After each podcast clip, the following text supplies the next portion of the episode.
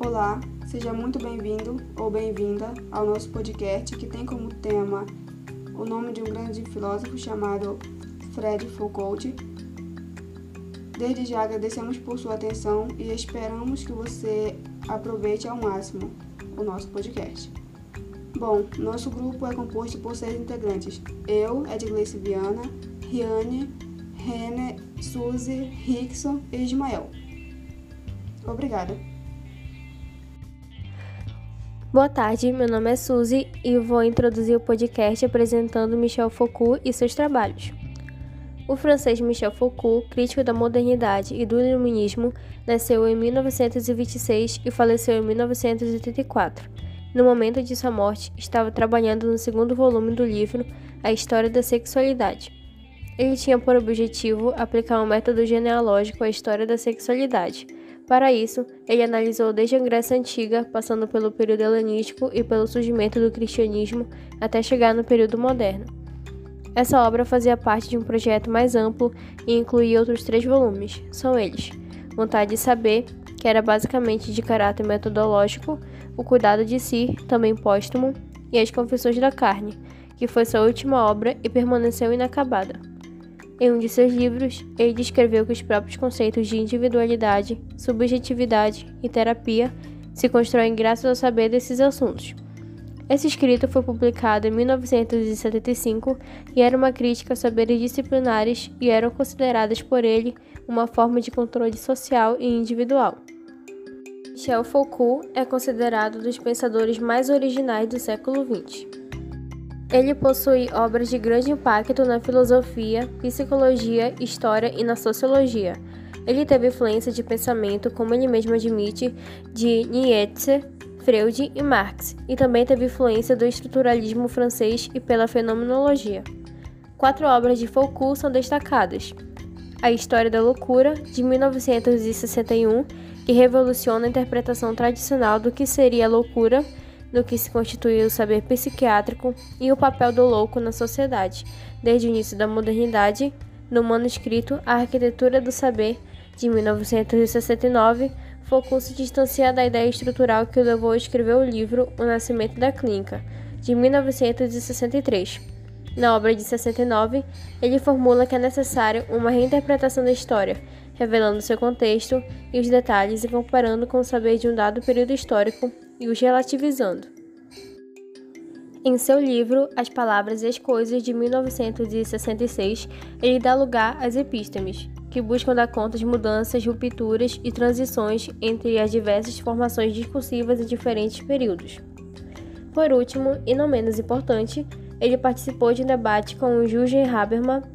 Nesse debate, ele revê seu posicionamento sobre o iluminismo, ou, em outras palavras, revê seu posicionamento sobre o esclarecimento, e retoma a questão do que seria posicionamento, questão levantada por Marx e que mostra a importância da reflexão kantiana para o tempo presente.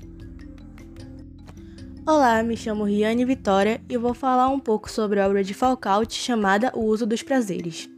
Bom, nessa primeira parte do texto, ele fala que moral pode ser entendida como um conjunto de valores e de regras de ação que são propostas por meio de aparelhos prescritivos aos indivíduos e grupos.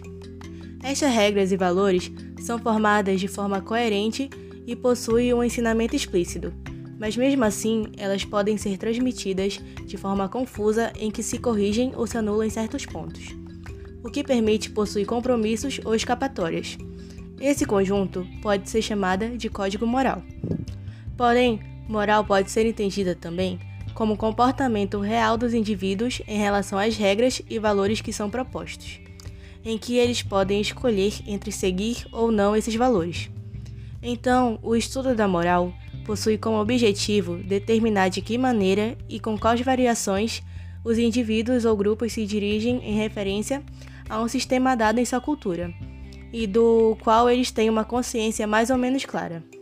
Isso pode ser chamado de a moralidade dos comportamentos. Além disso, uma coisa é uma regra de conduta e outra é como essa conduta pode medir por essa regra. mas ainda assim possui a maneira pela qual se deve constituir a si mesmo como sujeito moral, agindo em referência aos elementos prescritivos que, que constituem assim o código.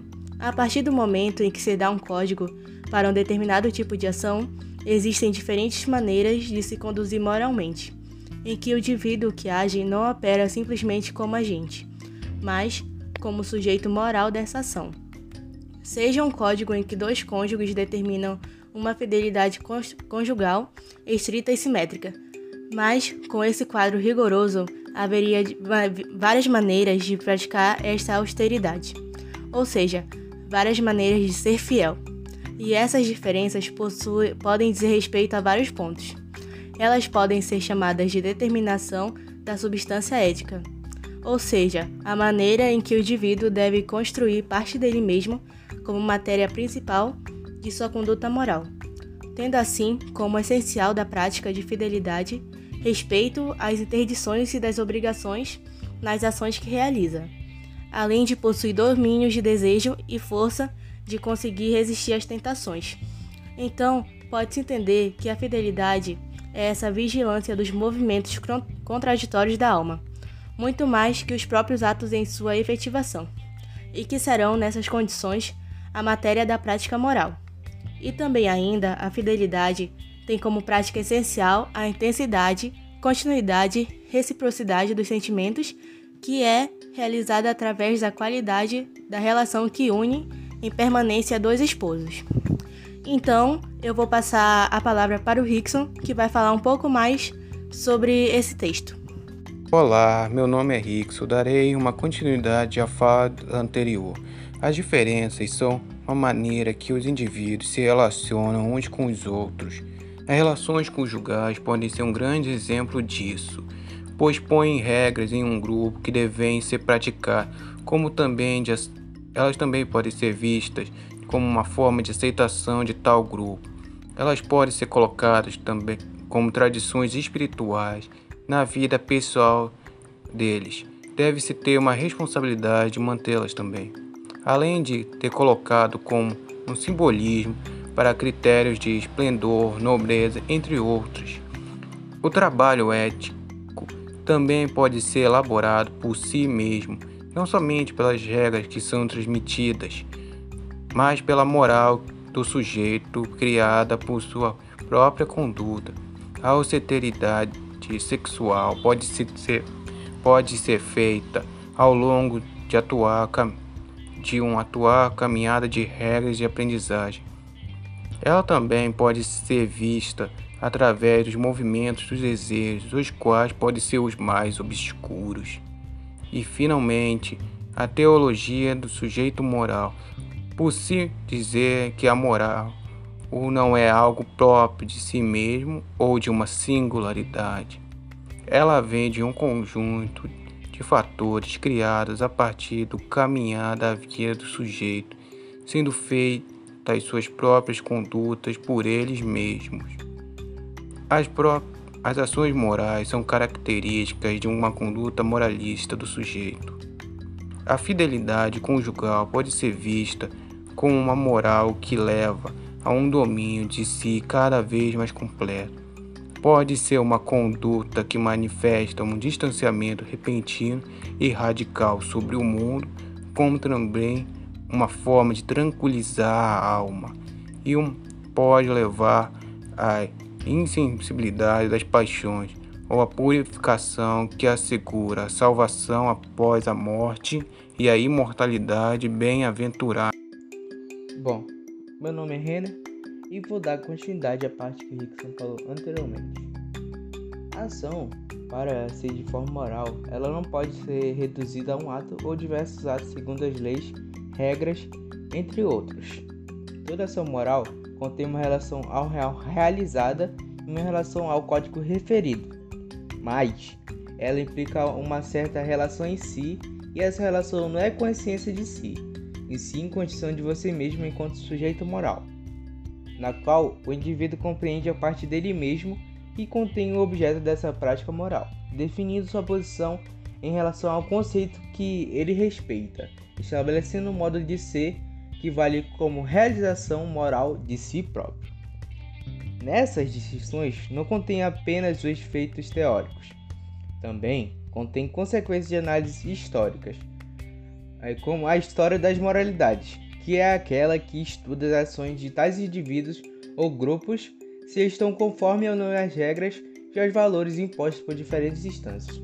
E também a história do código, que é aquela que analisa diferentes sistemas de regras e valores que prevalecem numa determinada sociedade e um grupo, instâncias ou aparelhos de pressão que dão valor e as formas tomadas por sua multiplicidade, suas divergências ou contradições.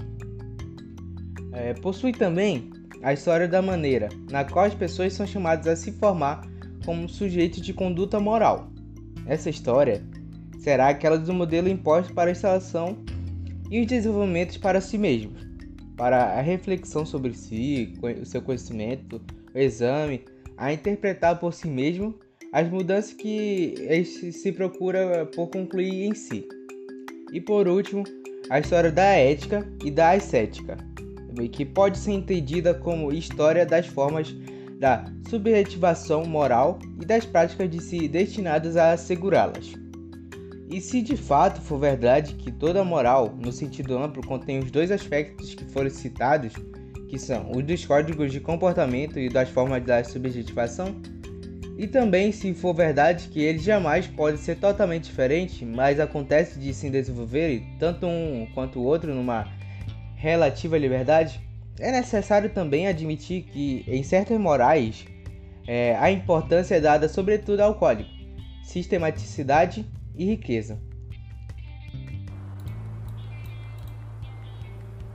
Boa tarde pessoal, é, meu nome é Ismael e irei dar continuidade ao assunto que iremos ainda tratar, né? E também é, continuando, né? Podemos perceber e conceber morais cujo elemento forte, dinâmico, né? É, deve ser bem procurado do lado das formas de objeção e das práticas de si, né? Nesse caso, o sistema de código e das regras de comportamento pode ser bem rudimentar. É, e nisso, né, sua subjeção exata pode ser relevante ou pouco relevante, né? Pelo menos comparada ao que se exige do indivíduo para que, na relação, tem consigo em suas diferentes ações, pensamentos ou sentimentos. Isso, é, em toda a relação que estamos tratando, né, é, podemos perceber que isso, uma dessas duas é, opções, né, relação ou sentimentos tem que ter ali, né? E ele continua como sujeito moral. A ênfase é dada, então, né, às formas das relações consigo, aos procedimentos e às técnicas, né, pelas quais são elaboradas, ao exercício, exercício para quais os próprios sujeitos né, dá como objetivo a conhecer, e as práticas que permitem transformar o próprio modo de ser. Né? Tem que saber praticar, né, na verdade, as práticas que, que na verdade, né, que permite transformar o seu próprio modo de ser, né? Podemos perceber, né, também pelo pelo menos numa primeira abordagem que as reflexões morais na antiguidade grega é, foram muito mais orientadas para as práticas de si, né? E para as questões das asqueses, do que para as orientações de condutas e para as definições restritas do permitido e do proibido, né? Ah, daí é, já podemos perceber que a opção de todo o método, né, que ao longo desse estudo sobre, sobre as morais sexuais da antiguidade, a, a pagã e a cristã mantém em método a distinção entre os elementos de código de, mo, de uma moral e os elementos de acesso, né? É, não esquecer sua coexistência, né? Sua relação, sua relação, sua relativa autonomia nem suas diferentes possíveis de ênfase, né? Levar em conta, né, tudo aquilo que aparece indicar é, nessas morais, os privilégios das práticas de si, o interesse que elas podem ter, o esforço feito para é, desenvolvê-las, aperfeiçoá-las né? e ensiná-las o debate que tinha lugar ao seu respeito, né? De tal modo que teríamos de tratar né? assim as questões tão frequentemente colocadas ao propósito da continuidade ou da ruptura né? entre as morais filosóficas da antiguidade e a moral cristã, em vez de perguntar quais são os elementos de código que a, o cristianismo pode tomar emprestado ao pensamento antigo é, e quais são os a, acrescentou né, por sua própria conta a fim de definir o que é permitido e o que é proibido na ordem de uma sexualidade supostamente constante, conviria perguntar de que maneira, na sua continuidade, transferência ou modificação dos códigos, as formas de relação para consigo e as práticas também, né, que lhe são associadas, né, foram definidas, né, foram modificadas, foram é, relembradas e diversificadas. Então, é, nesse modo, podemos perceber que tudo mudou e isso foi, foi por código, foi por basicamente regras, né? Que podemos perceber que não é tão desse jeito. Olá, meu nome é Edgleice Viana Nunes, sou aluna do terceiro ano do curso de Manutenção e Suporte Informático. Bom, para finalizar, vou falar um pouco mais sobre Código Morais, definição de moral por Foucault, aparelho prescritivo, regras e valores compostos pela moral. Não se pressupõe que não precisamos dos códigos constantes em nossas vidas, pois no final percebemos que os códigos giram em torno de cada um de nós constantemente, como por exemplo se faz presente no nosso cotidiano através do cristianismo. Foucault define a moral como um conjunto de valores, as regras de ações propostas aos indivíduos e aos grupos por intermédio de aparelhos prescritivos. Esses aparelhos prescritivos podem ser a família, a igreja, a escola, entre outros. Um código moral seria esse conjunto de aparelhos.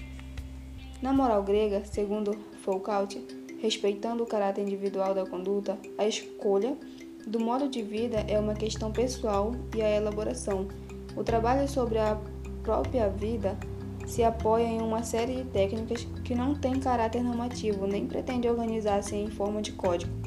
No interior da ética, Foucault distingue quatro aspectos: a determinação da substância ética, ontologia, isto é, a maneira pela qual o indivíduo constitui tal parte dele mesmo como matéria principal de sua conduta ou prática moral, um modo de sujeição deontologia, isto é, a maneira pela qual o indivíduo estabelece. O filósofo ressalta que uma das principais diferenças da moral antiga para a moral moderna seria pelo fato bastante restrito de que a moral antiga era específica para as elites e a moral moderna se fundou na base cristã de ser e pretender alcançar todos. O indivíduo estabelece uma relação com a regra e se vê na obrigação ou dever de concordar com a prática e colocar em prática, claro. Para Foucault, uma ação moral não é uma atitude somente em si mesma, ela é também por sua entrada no lugar que ocupa no conjunto das condutas dos indivíduos. Foucault diz que a moral está ligada também ao comportamento real dos indivíduos em relação a essas regras e valores, ou seja, a moralidade dos comportamentos. A moral está ligada às normas ou regras, que regulam essas atitudes ou ações, no sentido de elucidar se elas são boas ou más, certas ou erradas, e também a maneira como os indivíduos ou grupos se conduzem frente a essas regras e valores. Na visão de Foucault, a palavra moral é atribuída de ampla ambiguidade, pois seu entendimento pode ser diverso. Esse autor salienta que a moral pode estar ligada, por exemplo, a esse conjunto de regras e valores que são propostas aos indivíduos que podem ser provenientes de aparelhos prescritivos diversos, como as escolas, amigos e a família. Muito obrigada, espero que tenham entendido o assunto. Agradeço pela atenção.